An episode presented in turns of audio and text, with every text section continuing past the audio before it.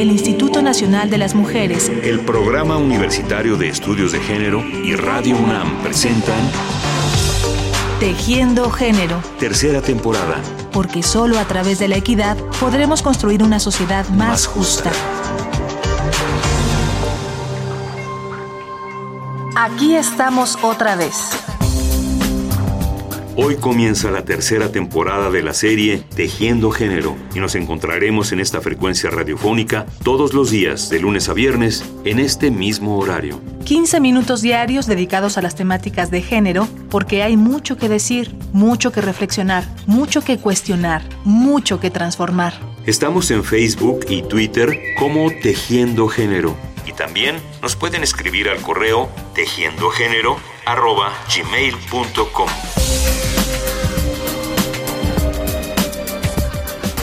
Hoy queremos explicarles la razón de ser de esta nueva época de Tejiendo Género. Queremos decirles por qué estamos aquí, quiénes somos, cuáles son las tres instituciones que se reúnen en este esfuerzo y por qué a cada una de esas instituciones y a todas y todos los que integramos este equipo de trabajo nos ha parecido necesario perseverar en la temática de género y llegar a la tercera temporada de esta serie. Pensando en cómo contar tantas cosas sin enredarnos, se nos ocurrió asomarnos al significado de una palabra y desde ahí seguir el hilo de nuestras razones, nuestras convicciones y nuestros pensamientos. ¿Nos acompaña? Vamos a ocuparnos de una palabra. Una palabra pequeña, sencilla, aparentemente clara y directa en su significado, pero que a veces se hace presente en ámbitos muy diversos. Se trata de la palabra brecha. Brecha. Casi todos los diccionarios coinciden en mencionar que brecha es una palabra que se origina en el vocablo de la lengua franca, breke, o bien en el alemán brechen, y que ambos significan quebrar. La palabra brecha comenzó a utilizarse allá por el siglo XVII para referirse a una grieta abierta en un muro a causa de un ataque militar. Una brecha es una hendidura, un tajo que divide en dos algo que podría, sin ella, ser una unidad. Pero esta palabra, brecha, es también una metáfora, y cuando se usa en ese sentido, comienza a ampliar sus significados. Y así es común que hablemos, por ejemplo, de la brecha generacional o bien de la brecha de género, que es de la que nos vamos a ocupar el día de hoy. En este caso, el término brecha nos remite a un enorme tajo que debemos explicar más allá de lo etimológico y que sobre todo debemos remontar, cerrar, eliminar.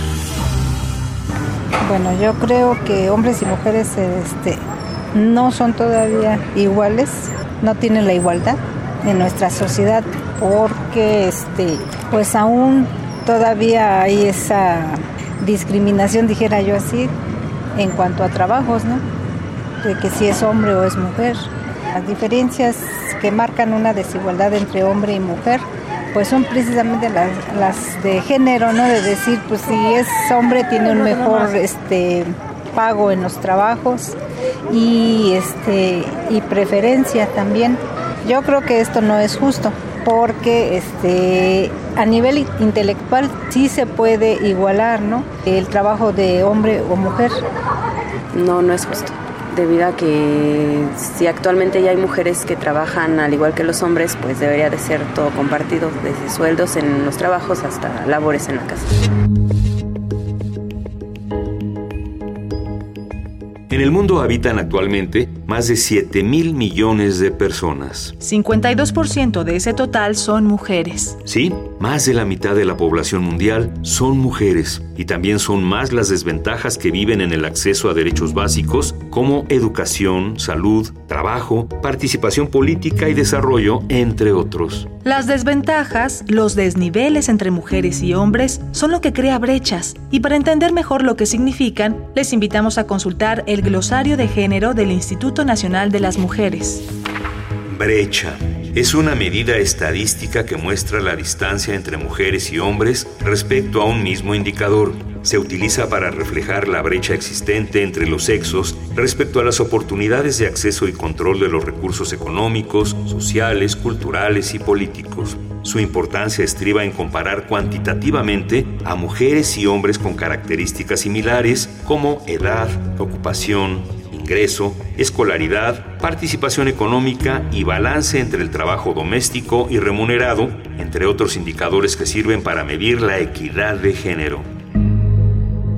En el discurso pronunciado por la escritora Isabel Allende en la Conferencia Mundial sobre Tecnología, Entretenimiento y Diseño, TEF, en el 2007, podemos encontrar algunos ejemplos muy claros de lo que significa la brecha de género. Millones de mujeres viven así hoy en día. Son las más pobres de los pobres. Aunque las mujeres realizan dos tercios del trabajo en el mundo, son dueñas de menos del 1% de los bienes del mundo. Se les paga menos que a los hombres por el mismo trabajo, si es que se les paga algo. Y se mantienen vulnerables porque no tienen independencia económica y están siempre constantemente amenazadas por la explotación, la violencia y el abuso.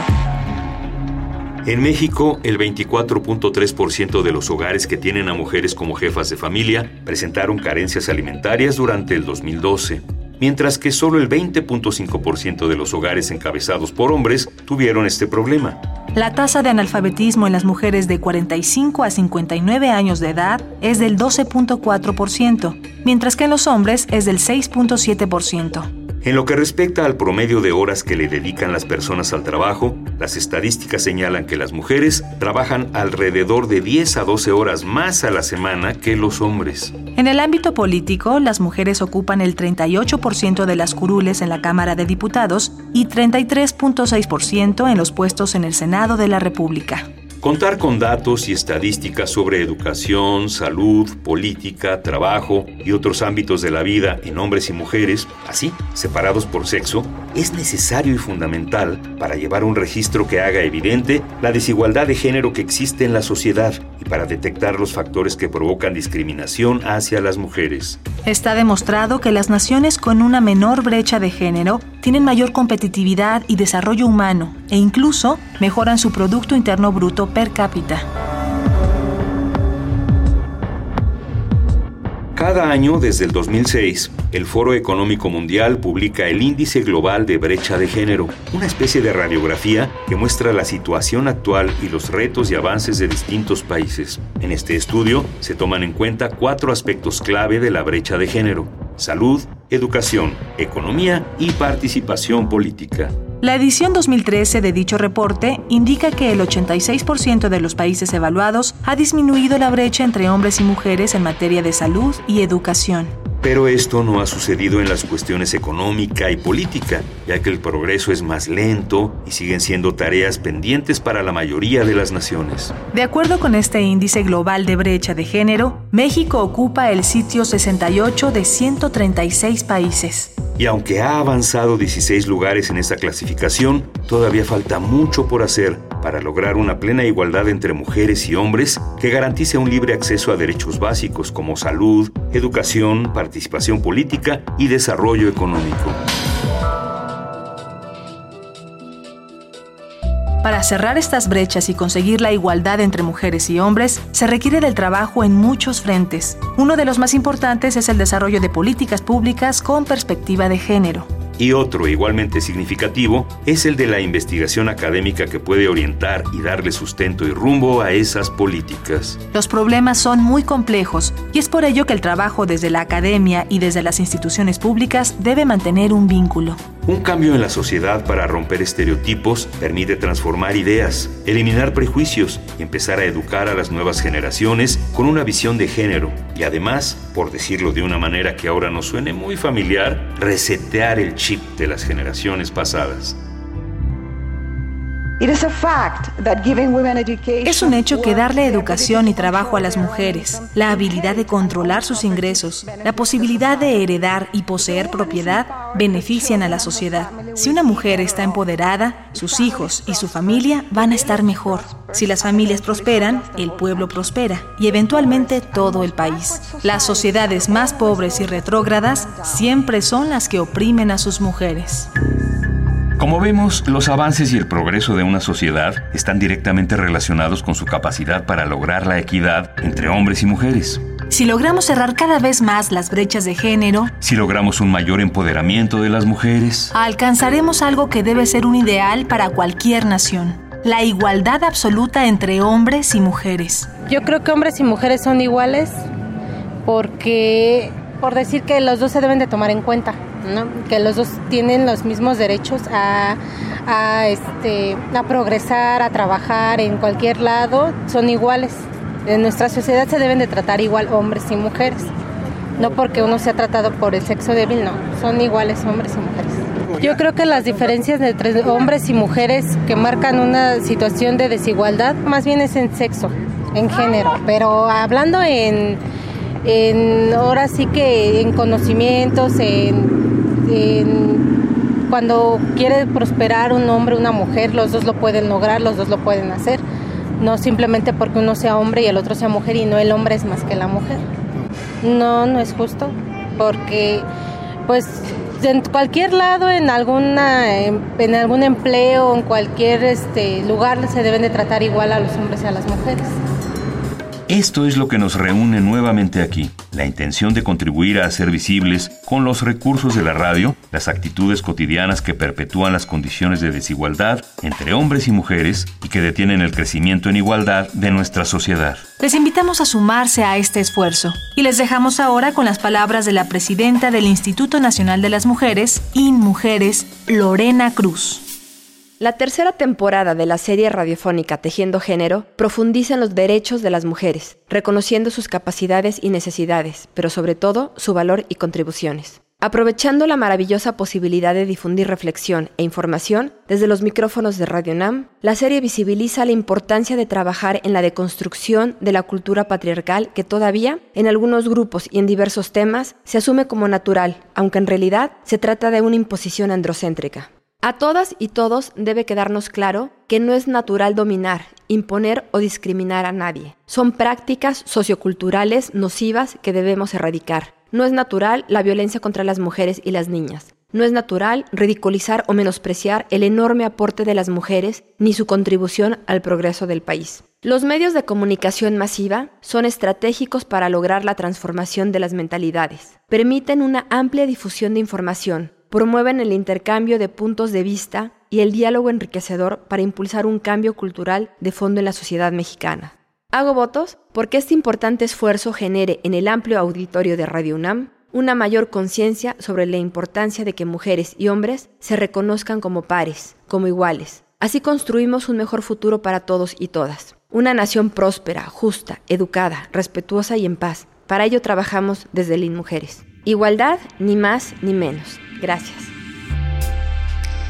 Muchas gracias a Lorena Cruz, presidenta del InMujeres, por este mensaje.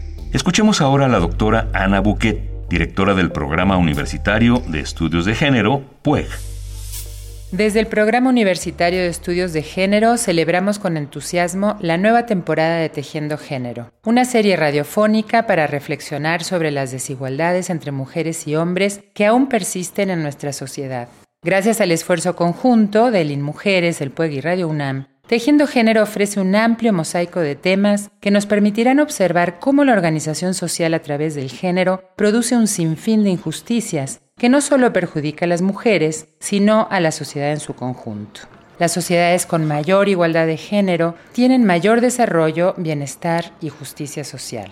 En el PUEC trabajamos por alcanzar una transformación positiva y profunda de las relaciones de género. Tejiendo Género es una propuesta más para conseguirlo a través de contenidos relevantes, atractivos y que procuran acercarse a las distintas realidades de las mujeres y los hombres de nuestro país. Esperamos que Tejiendo Género sea una entretenida serie radiofónica que provoque cuestionamientos ante las concepciones tradicionales que produce el sistema de género sobre las mujeres, los hombres y las distintas expresiones de las identidades. Ideas que regulan y limitan de manera arbitraria los espacios, las actividades, las capacidades y las emociones de las personas. Quisiéramos que Tejiendo Género se convierta en un espacio para atreverse a imaginar otras formas más equitativas, justas y plenas de vivir en lo personal y en lo colectivo.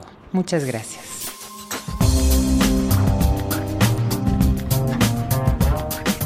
Muchas gracias a Ana Buquet por sus palabras de saludo a esta serie radiofónica y a ustedes amigos y amigas, gracias por su atención. Y recuerden que aquí nos encontraremos todos los días de lunes a viernes en este mismo horario. Únicamente antes de despedirnos, queremos volver al terreno de los significados y a la palabra con la que abrimos esta emisión, brecha. Recordemos que en México una de las metáforas que se relaciona con ella es la que la hace convertirse en sinónimo de camino. Abrir brecha, seguir una brecha, encontrar una brecha. Tal vez llegue un día en el que la cuestión de la igualdad de oportunidades para los hombres y las mujeres deje de ser un tema que separa, para convertirse en una buena ruta para todos y todas. Todos y todas.